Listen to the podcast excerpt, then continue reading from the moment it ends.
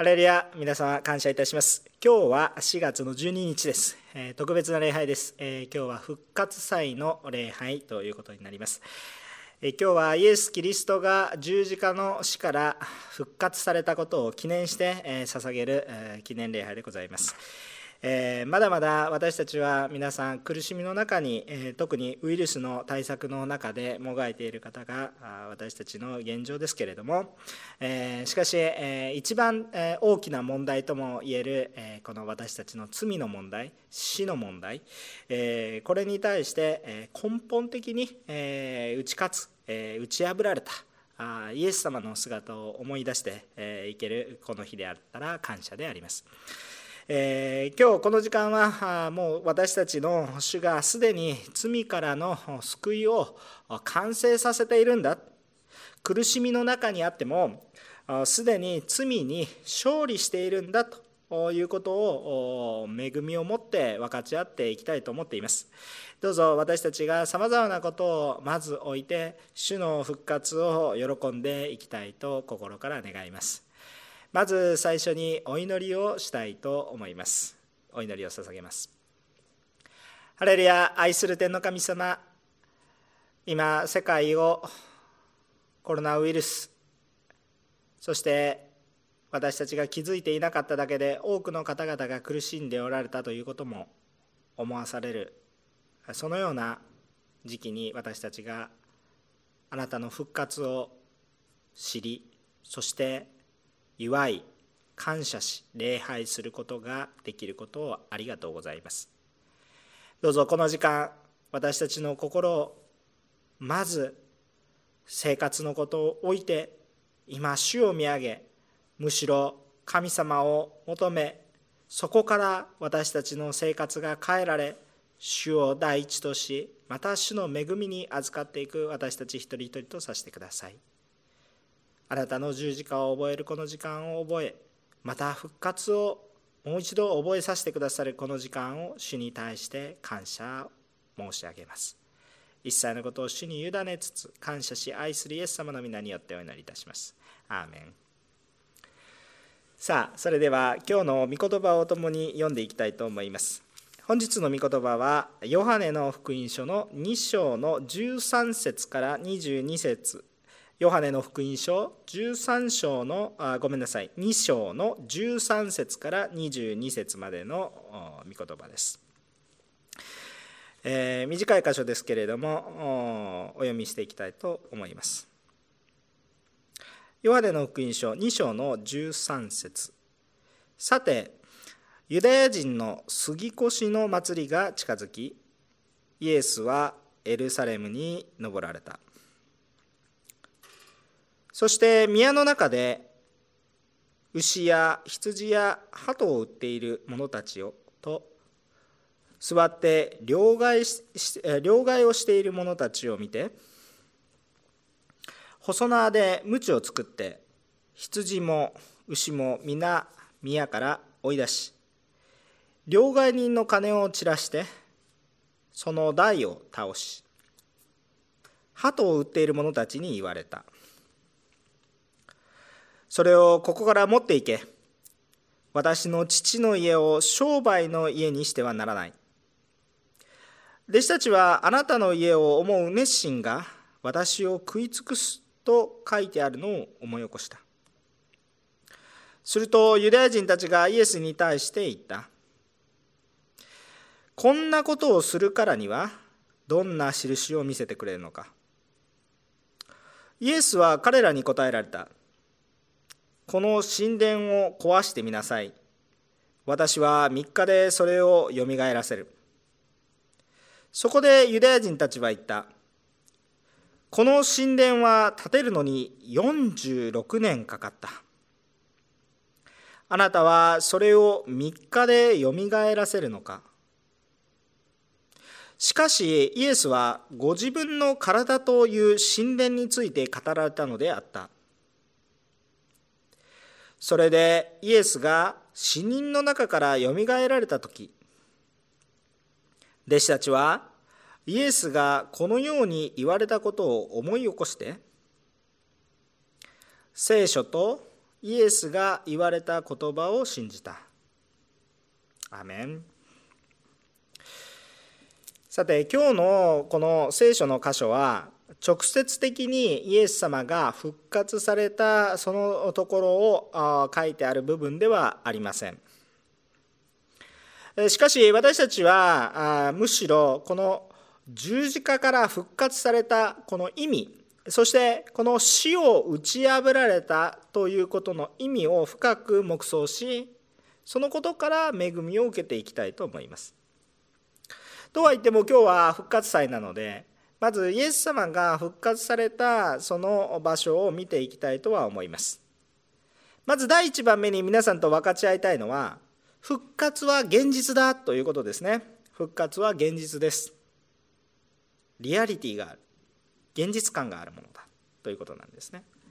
イエス様が復活された時の様子を、まあ、今日はマタイの福音書から見てみたいなと思うんですが、えこれはこの映像でございますので、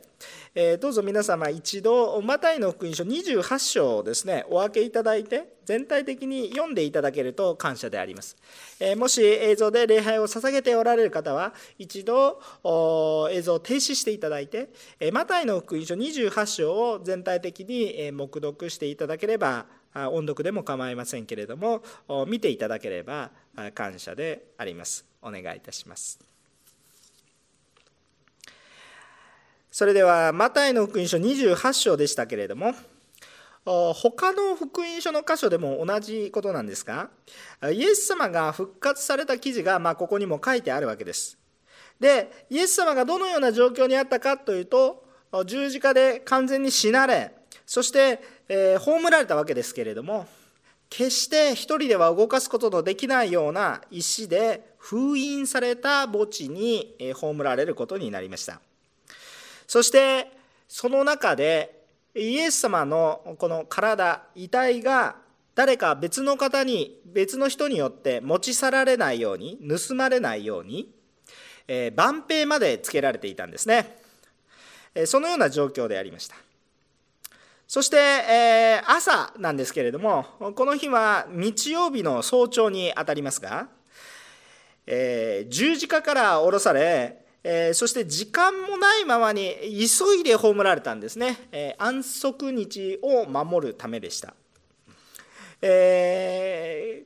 ー、ですからあ時間がないままにパッと葬られてしまったので、えそのことに対して、えまあ、気が気でならなかった人たちが、まあ、いたわけですね。どうしてもイエスのことを思うあまりに女性たちがイエスの墓に向かっていきます。この間イエスが十字架にかかって丸1日以上かかっているわけですけどなぜすぐ行かなかったかというと安息日といってユダヤ人たちは何もしない日というものがあったのでこれを厳しく守っていましたのでそのことがあまあ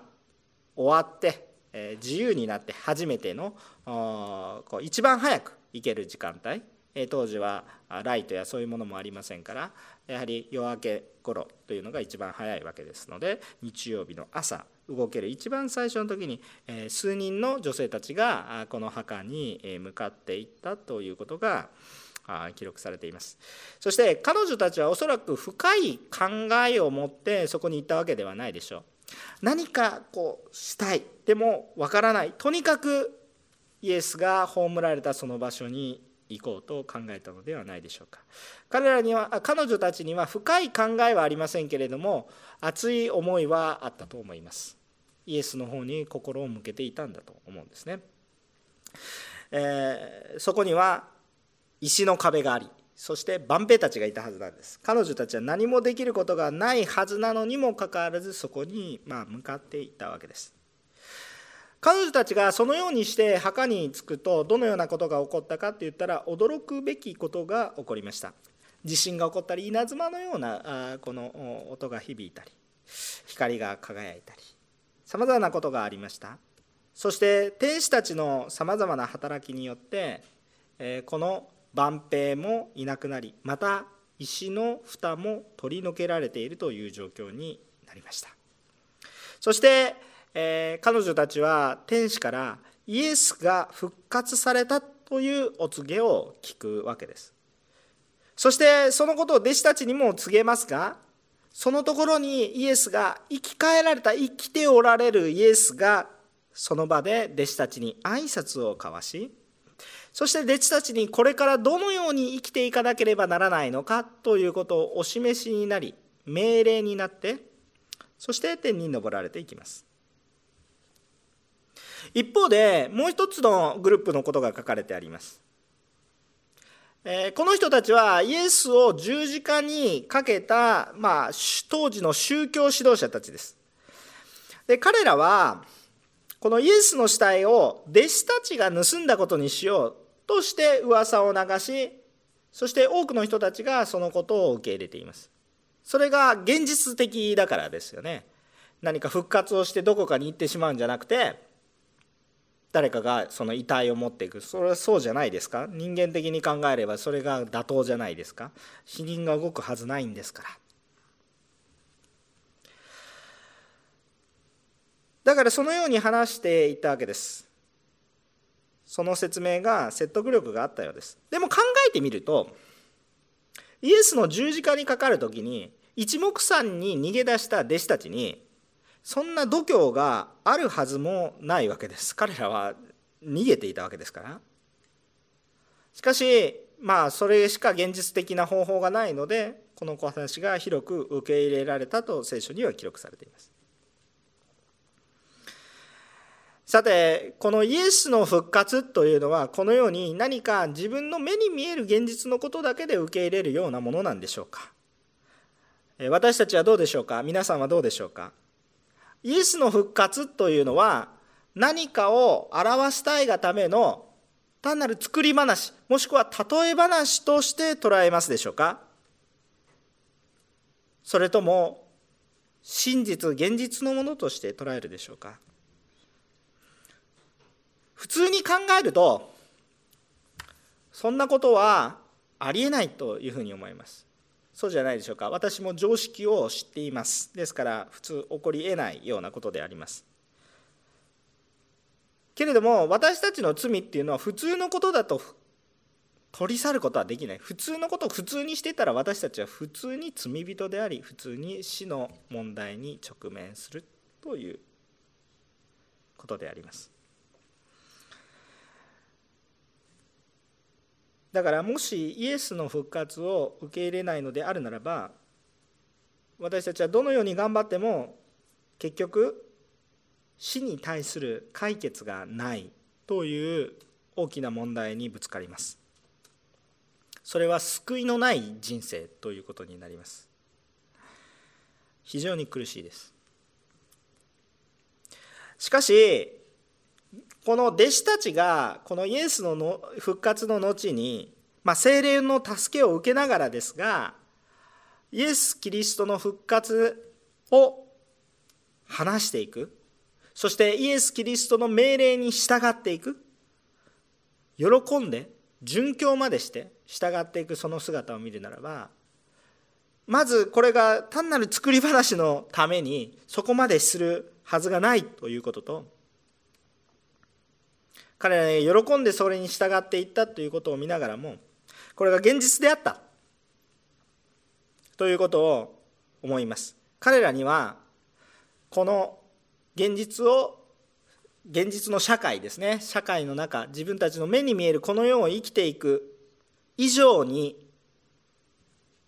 生きる意味というものをはっきりと見いだしている姿が見受けられるからですね。じゃあ私たちはどうでしょうかということなんですがもし私たちの信仰生活がこのイエス・キリストをどれほどこの自分の生活の中にこの復活というものが現実化しているかどうかっていうところが私たちの信仰生活の豊かさを見極めるポイントであります。私たちは死んで終わっている何か死んでしまった神に礼拝を捧げているんでしょうか？何かもしくは何もできないような偶像？なんか人によって作られたような偶像を拝んで礼拝しているんでしょうか？そうではないわけですね。私たちの神様は生きておられます。復活されて生きておられて今も共におられるんですね。そして人生最大の問題ともいえるイエス・キリストは死を打ち破って復活されたので人生最大の問題ともいえるこの死の問題に対して解決が与えられてるんです。だから私たちは今苦しみの人生があったとしたとしてもその中に神様のもうすでに解決済みのことが与えられているのでたとえ苦しんだとしたとしても私たちは死において終わるのではなくキリストと共に生きる永遠の命というものを持って私たちは生きることになります。ですから私たちは霊的にすでに勝利者なんですね。人生の中でこれをしなければならないということが何か。これさえこれは必ずしておかなければならないということは何か。私に問われましたらそれは私は一言で言うと罪を悔い改めイエスを信じることだ。それは人生の成功者だと言えると私は思います。皆さんにとってイエス・キリストの復活は現実でしょうか？もし現実であるならばどのような苦しみの中にあっても私を見捨てない方私のために死なれそして私のために復活までされた方が今日も私と共に生きている。そして共に私が苦しんでいても私よりも苦しまれている。その方が私のために今日も御言葉を与えてくれ。私と共にいる。もしイエス様との交わりが復活が豊かに私たちの中に回復しているのであるならば皆さんは今日たとえ苦しみの中にあっても光を放つものです。暗闇の世界に光を放つようなものです。皆さんの内側から主と共に歩んでいるから主の光があふれてきます。苦しみの中でも希望を与えていくようなものであります。周りが暗くても私たちはむしろ希望を与えていくようなクリスチャン一人一人となっていきます。だから私たちはイエス様の復活というものをはっきりと信じているならば世の中がどのように動いていったとしたとしても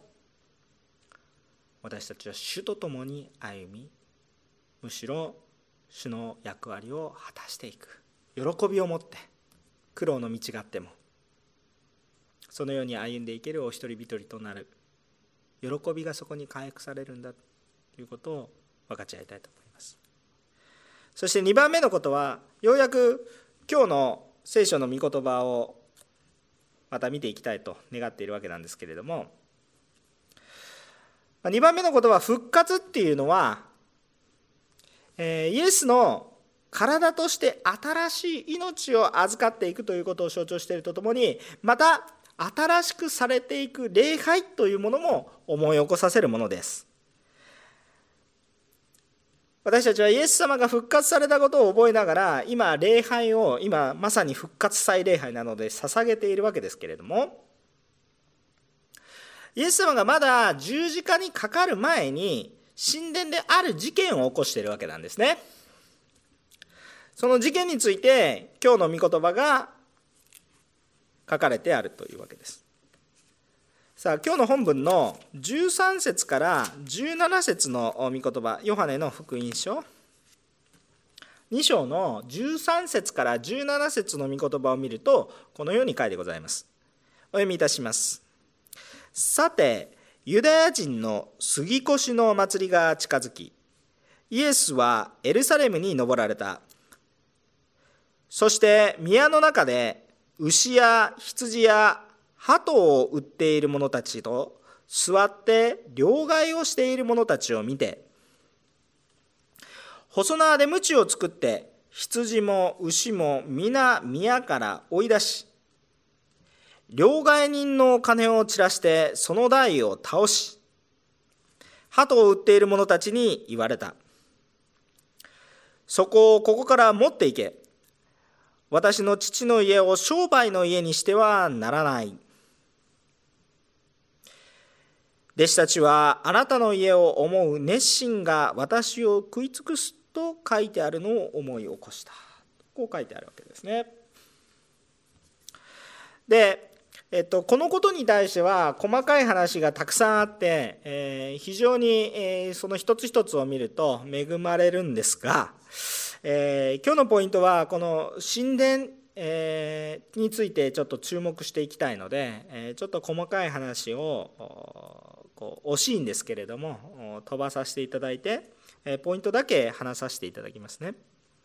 で神殿でえこの捧げ物用の動物を売る売り買いをすることがあったんですね。でまたこの献金用のお金に当時は両替しなかったといけなかったんですが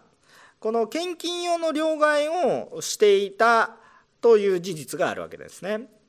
で問題は一体何かというとこの当時神殿で捧げられた礼拝が形骸化形ばかりのものになっていたというところが問題なんですどのように捧げるかが重要であって誰に捧げるかは問題ではない自分が立派に捧げることに関心があってもしくはスマートに捧げることが重要であって誰に捧げているかというものことは問題ではない。一方宗教指導者たちも自分たちの言っている通りに捧げるのが正しい。プライドを持って捧げる。もしくは捧げてる人たちもこの捧げることによって自分は偉いんだ。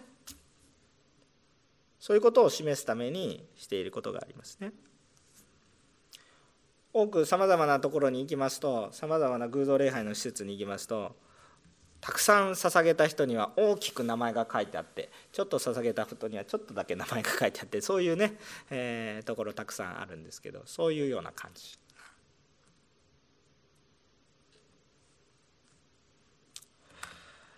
礼拝を捧げる心が失せていたわけですね。したがってむしろ礼拝を捧げるのではなくてそのように礼拝を捧げるべき神殿においてむしろ商売をしているような人たちを追い出されますイエス・キリストつまり当時捧げられていた礼拝を神ご自身が否定されたということです。そういう礼拝じゃないよということですね。18節から20節を見たいと思います。このように書いてありますね。聖書を読みます。するとユダヤ人たちがイエスに対して言った。こんなことをするからにはどんな印を見せてくれるのか。イエスは彼らに答えられた。この神殿を壊してみなさい。私は3日でそれをよみがえらせる。そこでユダヤ人たちは言った。この神殿は建てるのに46年かかった。あなたはそれを3日でよみがえらせるのか。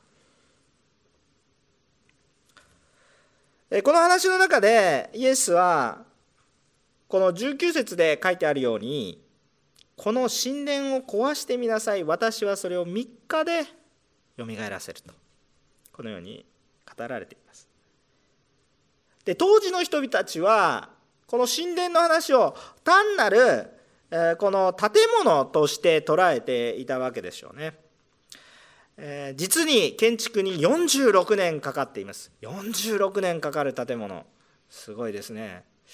え、もうすぐ東京オリンピックですけど東京オリンピックのドームを46年かかって、えー、こう立て上げていたらまあ来年に伸びましたけれども しかしそれってすごいですよね。まあせいぜい34年長くて34年で作ったものだと思いますね。それでもすごいなと思いますけど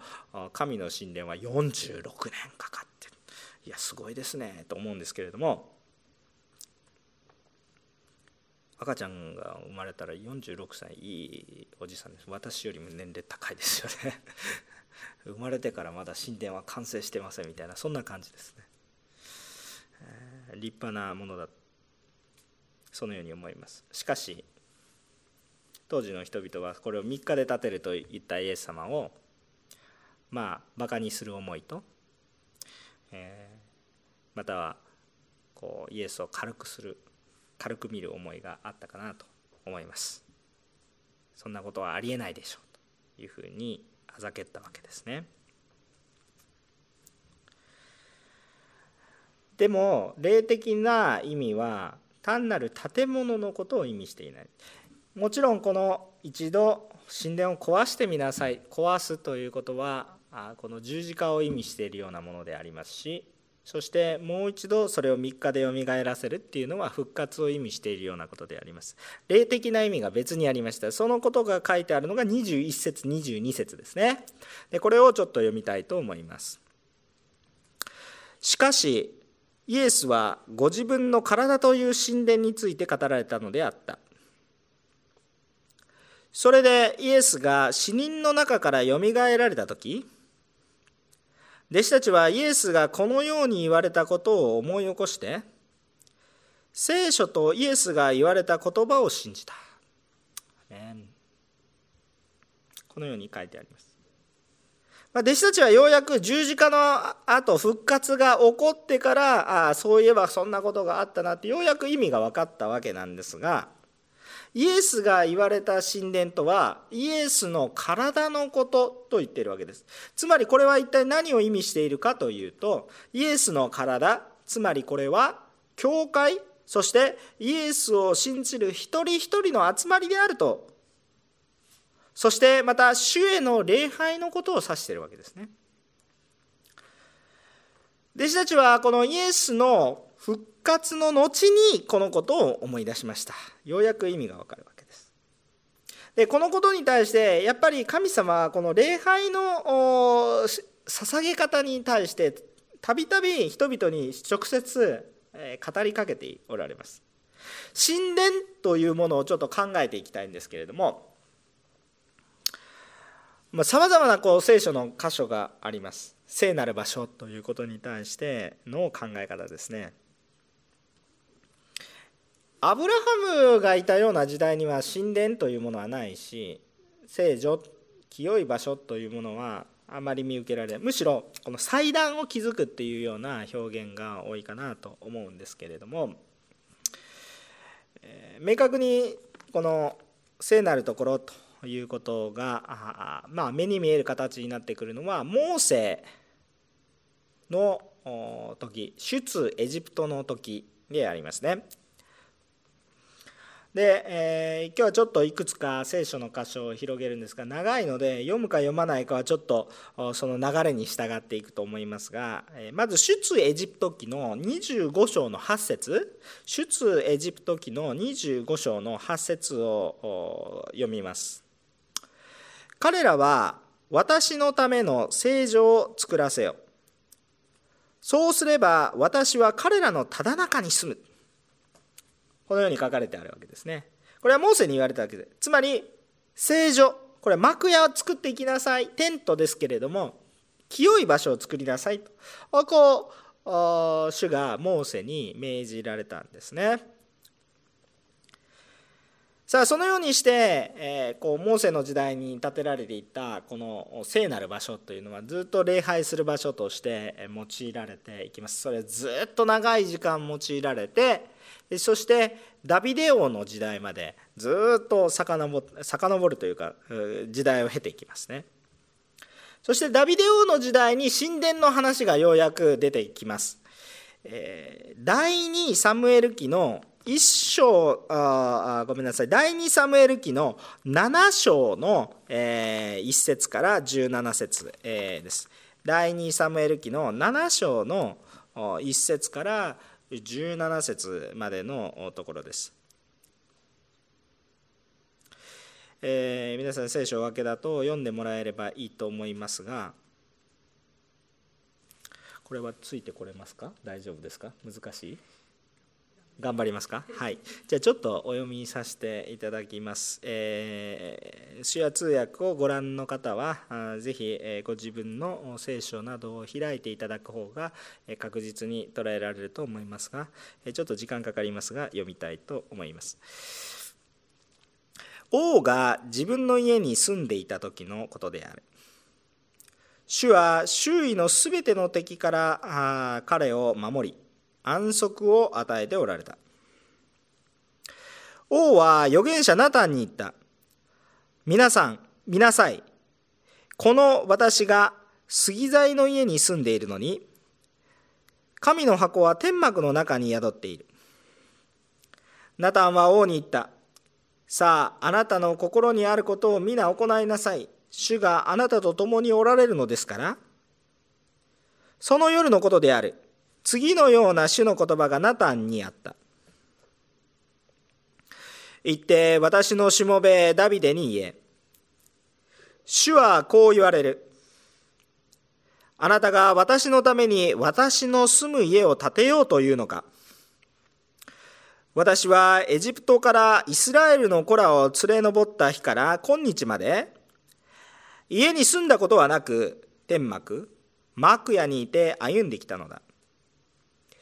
私がイスラエルの子らのすべてと歩んだところどこでも私が私の民イスラエルを牧せよと命じたイスラエルの部族の一つにもなぜあなた方は私のために杉材の家を建てなかったのかと一度でも言ったことがあっただろうか。今私のしもべダビデにこう言え万軍の主はこう言われる。私はあなたを羊の群れを追う牧場から取り我が民イスラエルの君主とした。そしてあなたがどこに行ってもあなたと共にいてあなたの前であなたのすべての敵を打ち滅ぼした。私は地の大いなる者たちの名に等しい大いなる名をあなたに与えてきた。我が民イスラエルのために私は一つの場所を定め民を住まわせてきた。それは民がそこに住みもはや恐れおののくことのないように不正な者たちも初めの頃のように重ねて民を苦しめることのないようにするためであった。それは私が我が民イスラエルの上に裁きつかさを任命して以来のことであるこうして私はあなたにすべての敵から敵からの安息を与えたのである主はあなたに告げる。主があなたのために一つの家を作ると。あなたの日数が満ち、あなたが先祖たち先祖と共に眠りにつくとき、私はあなたの身から出る世継ぎの子をあなたの後に起こし、彼の王国を確立させる。彼は私の名のために一つの家を建て、私は彼の王国の王座を常しえまでも固く立てる。私の私は彼の父となり、彼は私の子となる。彼が不義を行った時は、私は人の杖、人の子の鞭を持って彼を懲らしめる。しかし、私の恵みは私があなたの前から取り除いたサウルからそれを取り去ったように彼から取り去られることはないあなたの家とあなたの王国はあなたの前に常しえまでも確かなものとなりあなたの王座は常しえまでも固く立つ。ナダンはこれらすべての言葉をこの幻のすべてをそのままダビデに告げた。アーメン。えー、ダビデは神殿を建てようとしたんですが自分は良い家に住んでる。でも神様の定められたあ清い場所は私よりもまあ良くなかったということですね。簡単に言うと。物質的な話ですか。私は杉材の家に住んでるけど神様の聖なる場所はテントだったまあ立派なテントだったんですけどでもテントだったと。いうことですね。でそれがダビデは神様を思うあまりに何とかしたい良いものを主に捧げたいという思いがあったからそのように言ったんですがしかし神様はそれを拒まれるんです。いやそれじゃないよ。あなたが建てるんじゃなくて本当の私の住む家は私が建てるということなんですけれどもそれはダビデではなくダビデの子供から建て上げられる。直接的にはソロモン。というダビデの子供がいるんですけど彼によって神殿が立ち上がります。しかし霊的な意味においてその彼と訳されているこの意味はイエス・キリストのことですね。ダビデの子孫から永遠に固く立つしっかりと立つ家を建て上げられる。神の子と呼ばれる者たち。ダビデ契約というんですけれど非常に重要なイエス様につながっていく主との約束ということになります。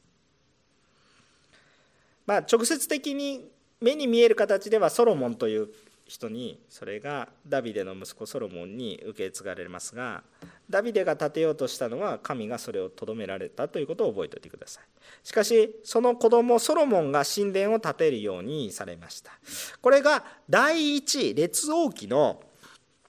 えー、8章の17から19節列王記第1の8章の17節から19節列王記第1の8章の17節から19節に書いてございます。このように書いてあります。それで私の父ダビデの心はいつもイスラエルの神主の皆のために家を建てたいという思いがあった。ところが主は私の父ダビデにこう言われた。あなたの心にはいつも私の名のために家を建てたいという思いがあった。その思いがあなたの心にあったことは良いことである。しかしあなたはその家を建ててはならない。あなたの腰から生まれ出るあなたの子が私の名のために家を建てるのだ。こういうふうに言ってる。わけですこれずっと言ってることなんですけどこれを霊的に捉えるとイエス・キリストの話です。しかし、えー、この直接的な肉体の目で見るとこれはソロモンの話です。結局ソロモンがこの神殿を建てました。でこの建て上げられたこの立派な神殿なんですね。えイエス様の時代よりもはるかに優れた立派な信念が立ち上がりました。多分世界で最も良い当時としては最も良い建物だったんじゃないかなと思わされます。しかしその建物があったわけですけれども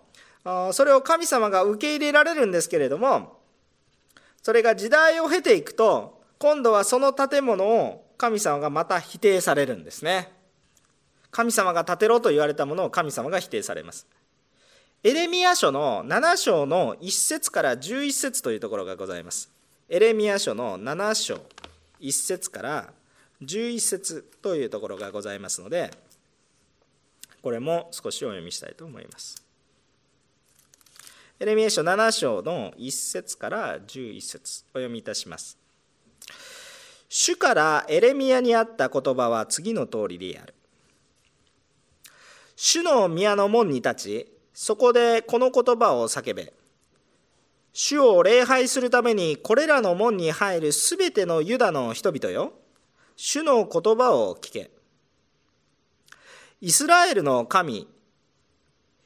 万軍の主はこう言われる。あなた方の生き方と行いを改めよ。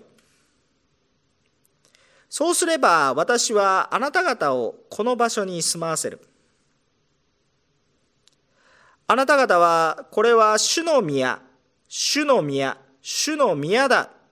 という偽りの言葉に信頼してはならない。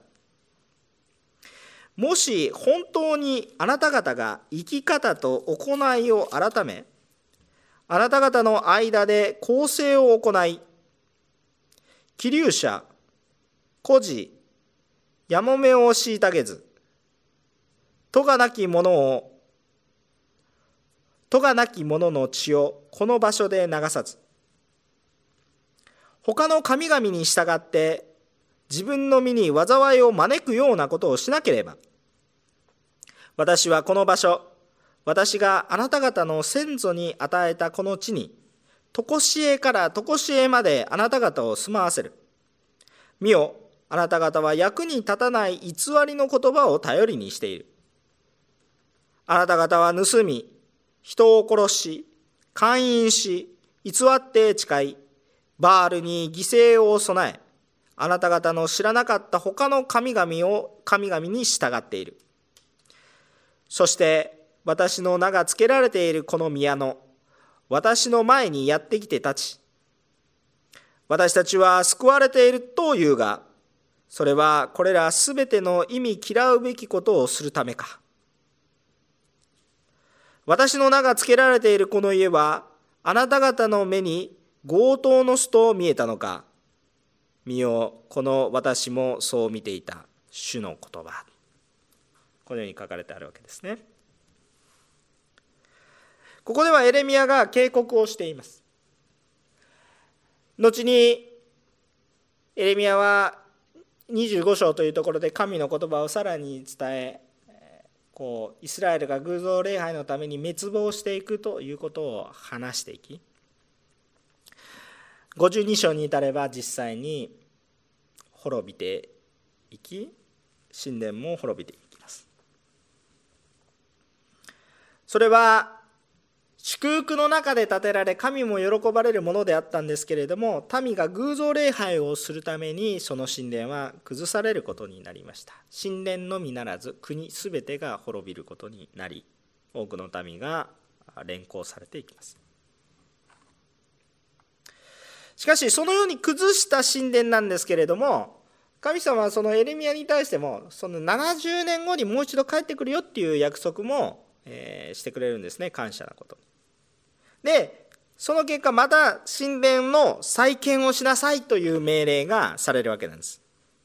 分かりやすいところで破壊書。1章の2節から5節というところがあります。破壊書の1章の2節から5節というところがあります。お読みいたします。万軍の主はこう言われる。この民は時はまだ来てはいない。主の宮を建てる時はと言っている。すると預言者ハガイを通して次のような主の言葉があった。この宮が廃墟となっているのに、あなただけが板張りの家に住む時だろうか。今、万軍の主は言われる、こう言われる。あなた方の歩みをよく考えよ。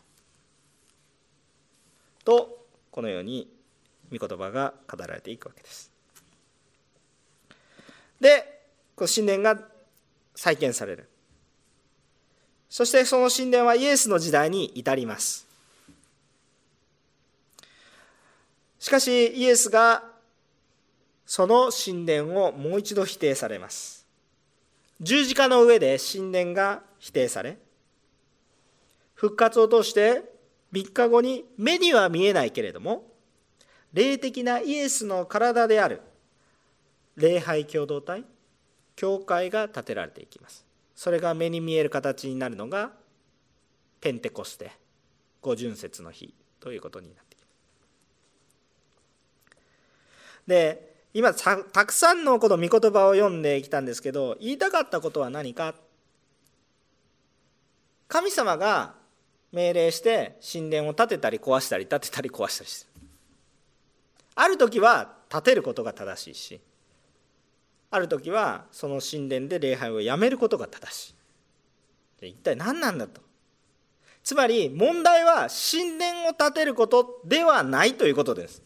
ダビデにしたって神殿を建てたいって言ったんだけれどもそんなものは必要ないって言ったわけですよ最初。求めたこともないでしょって言ったわけです。だから神殿建物としての神殿を建てるかそれをやめるかということに大きな問題はなくて問題はどこにあるのかっていうと私たちの心が主に向いているかということが問題主から離れているか。神殿があるがゆえに主から離れるんであるならばそんな神殿はいらないということです。でも人々が自分の思い通りに生きていて自分の生活ばかり自分の家ばかり自分は板張りの家に行ってダビデの時代とハガイの時代全然違いますね。もう大変だから、まあ、神殿はいい。もう後回し、まあ、私たちの生活優先です。ダビデの時は私は主のためにもっとしないといけないのになぜ私はこんな家にいい家に住んでしまっているんだろうか。全然思いが違うわけですよね。でもそのように思ってても主は神殿を建てさせないしダビデの時は。人々はもう生きることに精一杯ですとか言ってる時に神殿を建てさせるしんどい時に。神殿を建て。逆じゃないかなと思うんですけどね人間的に考えたら。いやいい時に神殿を建てさせた方がよくてしんどい時にはしんどいからまあいいよねってそういうふうにさせるのがいいと思うんですけど主は違うわけですね。神様の方に向いている神の方に向いている時にはいやそれでいいよっていう。そのままでいいよ。神殿建てなくてもいいよっていう話。しかし私たちがもうしんどくてあでも自分の生活ばっかり向いてる時にあなたたちは主に心を向けなさいと。むしろしんどくされて神殿を建てるわけです。ポイントはどこか？私たちの心が主に向いているかどうか。私たちが主と共に歩んでいるかどうか。モーセの時にこの聖女を作りなさい。整えなさい。天幕を建てなさいと言われた時そこにあなたと共に私は住むと言われたわけですね。しかしもしそうでそのようでなくて言っているならば先ほどのエレミアのところに来て強盗の巣だ。強盗の巣のように見える。強盗の家なのかという話です。これはイエス様の時代にもそのようになります。そしてイエス様の時代にも素晴らしい神殿2つ目2回目の神殿再建された神殿があるわけですか？そこで捧げられている礼拝は決して神を見上げていたものではなく人々の生活を見ていたものになりむしろそこではビジネスが行われており神を見上げるどころかお金を見ていて、えそしてそこでお金儲けがされている。神を見ているところか自分のステータスを見ていて献金を捧げたとしたとしてもこんだけ捧げている私を見てくださいというような形になってしまったり主のために捧げているものではなくなってしまって。このようにある時は立てたりあてある時は崩されている神殿ですけれども共通点は主に心を向けていくということです。私たちはこの主と共に生きる人生新しい永遠の命を持っている人々の喜びを持って礼拝を捧げているでしょうか？何か目に見えるものに頼っているのではなくてまず主と共に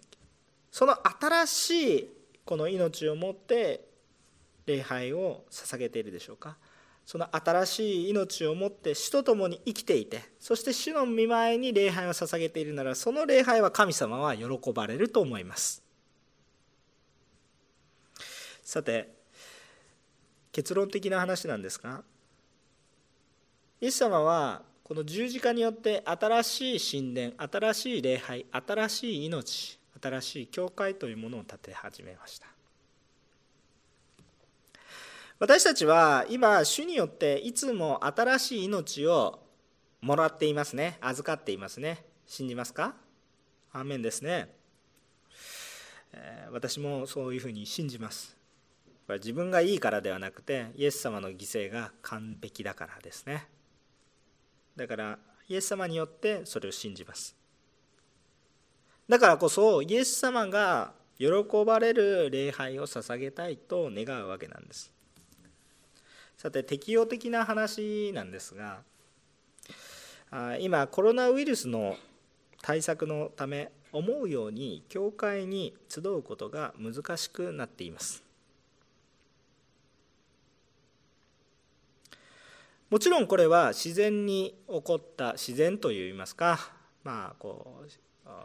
こう科学的に言うとそれはウイルスのせいで起こっていることで病気が蔓延しているから起こっていることですね、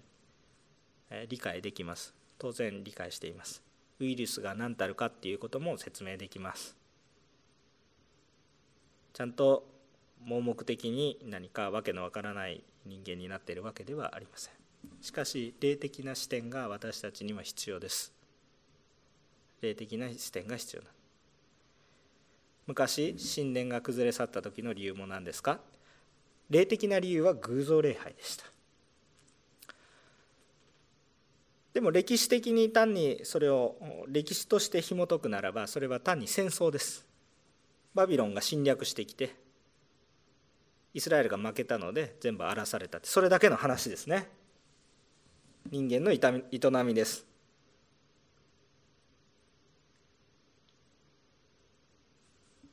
今私たちは自由に礼拝を捧げることができなくなっていますがああこれは単なる自然の営みです。皆さんにとって主は生きておられますか？聖書の時代には神様がされることは主の御心があって何でも意味があるけど今は科学の時代そして私たちは理性的に生きているから主は主はこれは昔の例え話であって私たちの時代は私たちのこと、まあ、これは過ぎ去っていくから終わったらまた元通りになるからそれでいいと思っているでしょうか？それとも私たちは生きている神様が今日私たちのうちに働いておられるということを信じて生きていますか？随分と生き方が変わってきます。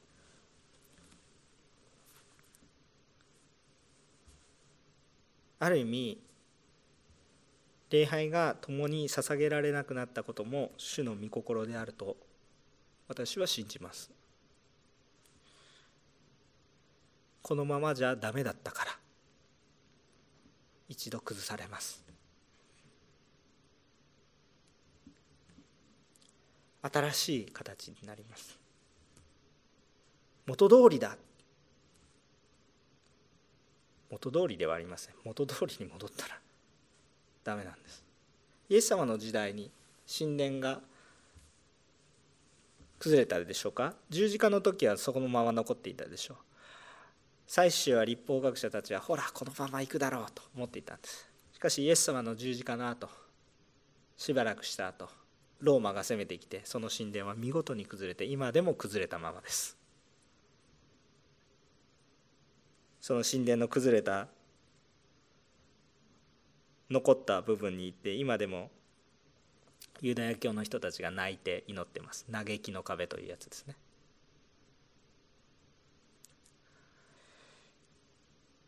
私たちは復活に預かっていかないといけない。だから一度崩されますけれども新しい礼拝に変えていく。私たちの生活をよく考えよう。御言葉で何回も語られています。さあ私たちはこの復活に預かる時に喜びを持って復活します。今日一緒に復活祭の礼拝を捧げているわけですけど皆さん家で礼拝されながら喜びがあふれてますでしょうか？教会に教会という礼拝堂に集まれないから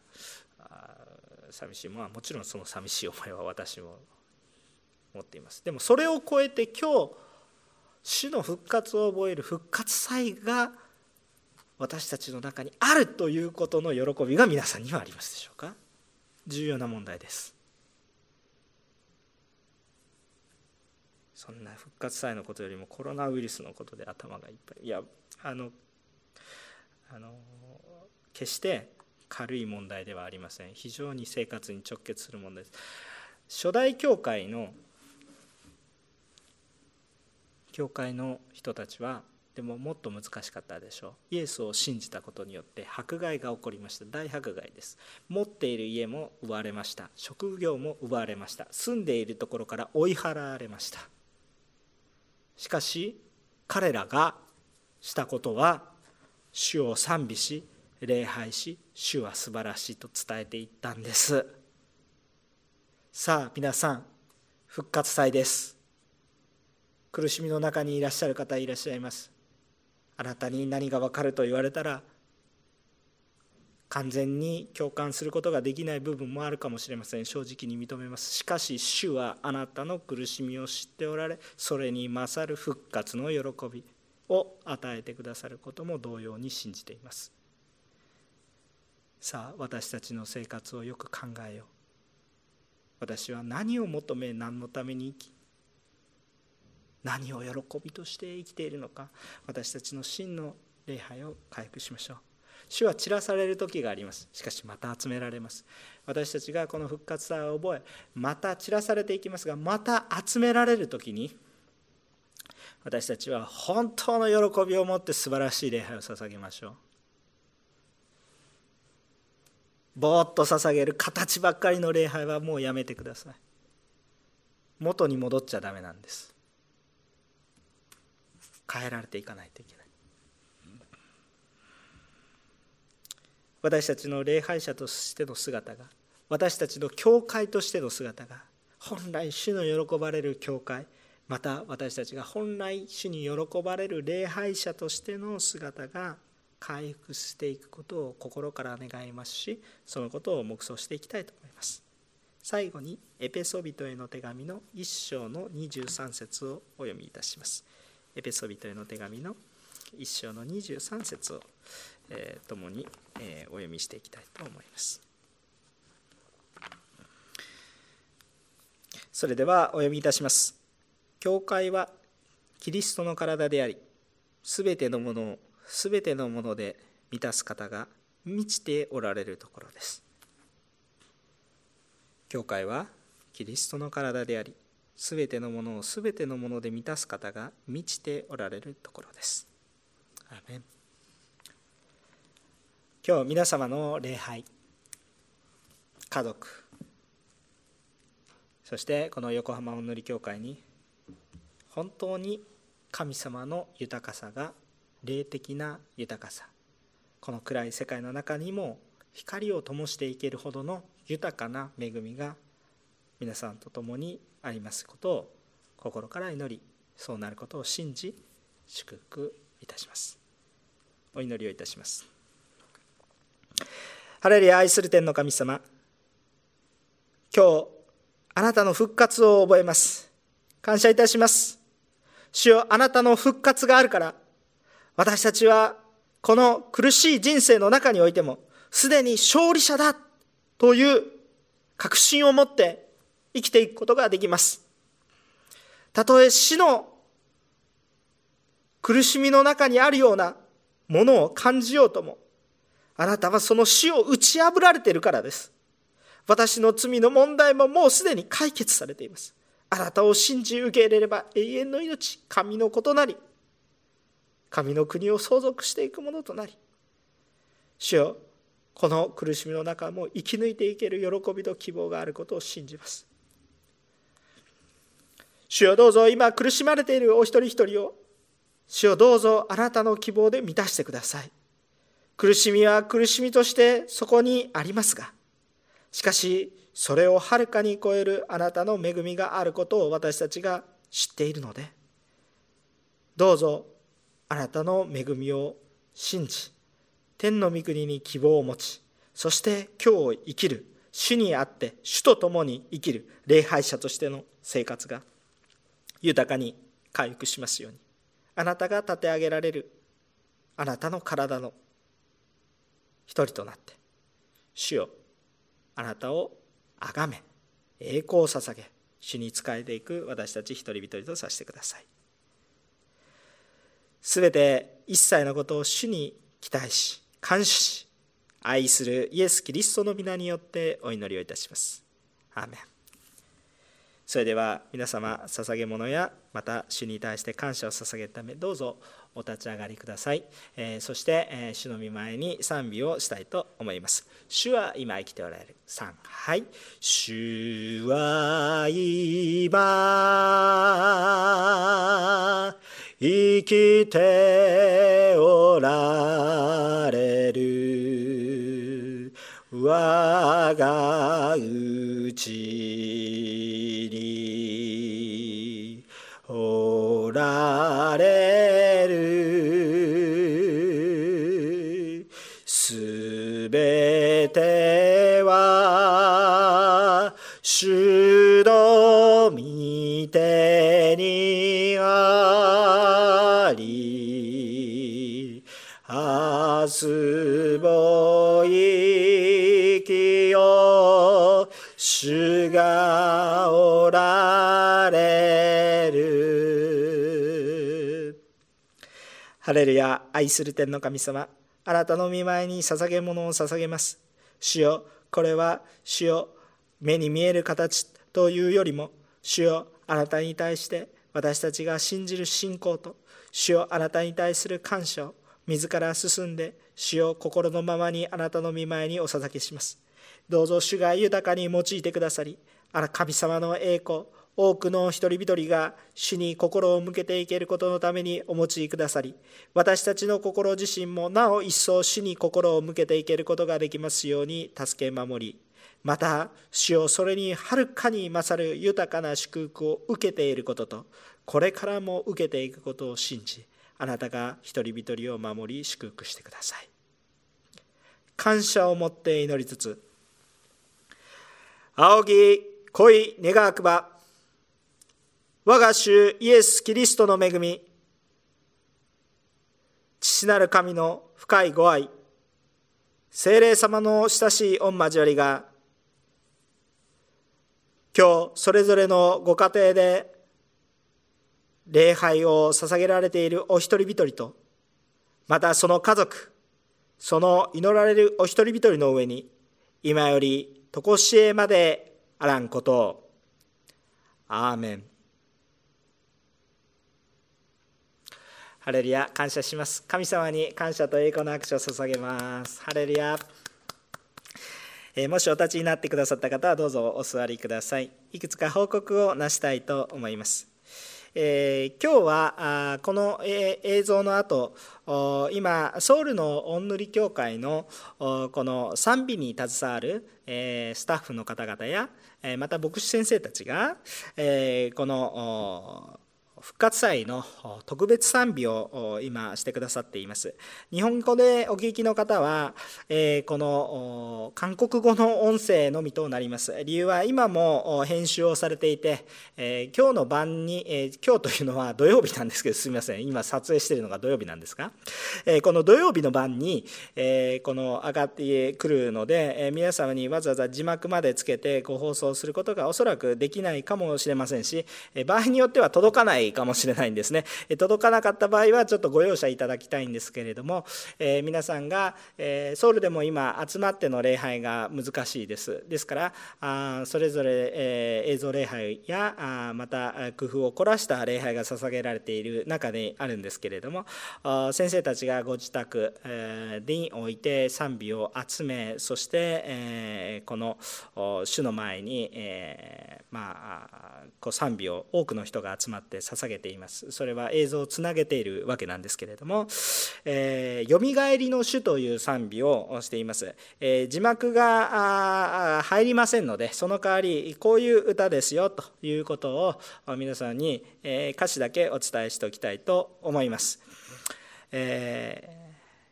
ー、よみがえりの主。弱い者にも強いと言わせ貧しい者でも豊かにされる主。見えないものにも見える目与えそれが主イエスのなされる見業。ホザナホザナ神の子羊。ホザナホザナよみがえりの主。命の川で罪清められ愛と憐れみ天から注ぐ。救いの歌をイエスに捧げる。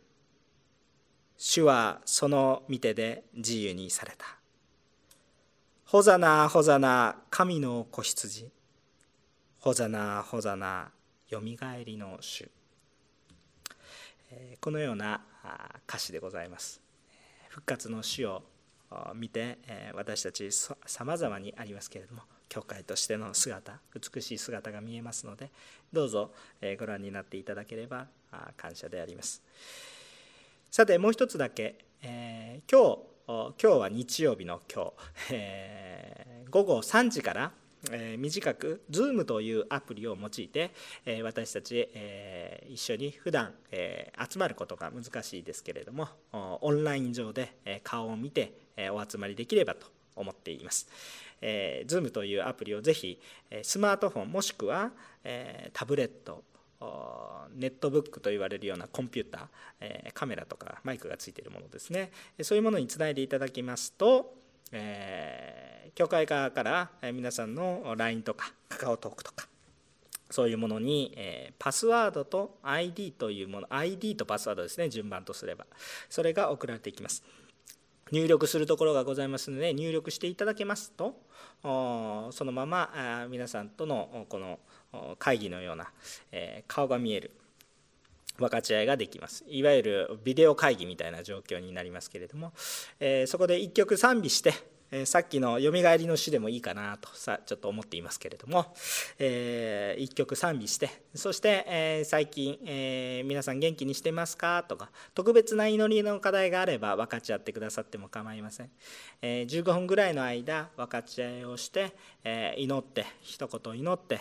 え別れたいと思いますが、えどうぞこれにご参加してくださいますようにお願いいたします。えー、おそらくこう入ってきたり、えー、音が聞こえないとかうんぬんかんぬんあると思いますから、えー、100名まで集まれますので1つの家族はぜひ1つの画面でどうぞやっていただければいいと思いますが100までのアクセスができますでそれで皆さんと一緒に分かち合いますが、えー、多分最初はあいろいろややり取りがあるのでおそらく10分ぐらいはやいのやいのやると思います。3時から3時10分ぐらいはそのようにウェルカムをしておいていただいてそして10分から15分でしょうかね。その辺りで賛美を始めえ軽く皆さんと挨拶を交わした後一言皆さんでお祈りをして終わっていくということです。遅くても3時半ぐらいには終わるかなと思っておりますけれどもどうぞ皆様の多くの皆様のご参加をお願いいたします。この機会ですから好き嫌いによらずですねどうぞ最新のまあ最新ではなくてもいいんですけど最近のこういう携帯電話スマートフォン、えタブレット苦手な方もぜひ、えこう準備していただけるとこう交わりができるかなと。ちょっとこの難しい時代ですので、えどうぞ頑張っていただきたいと願っている次第でございます、え私たちは復活の主と共に、え喜びを分かち合っていきましょう感謝いたします、えこれで、え今日の礼拝の映像を閉じさせていただきます。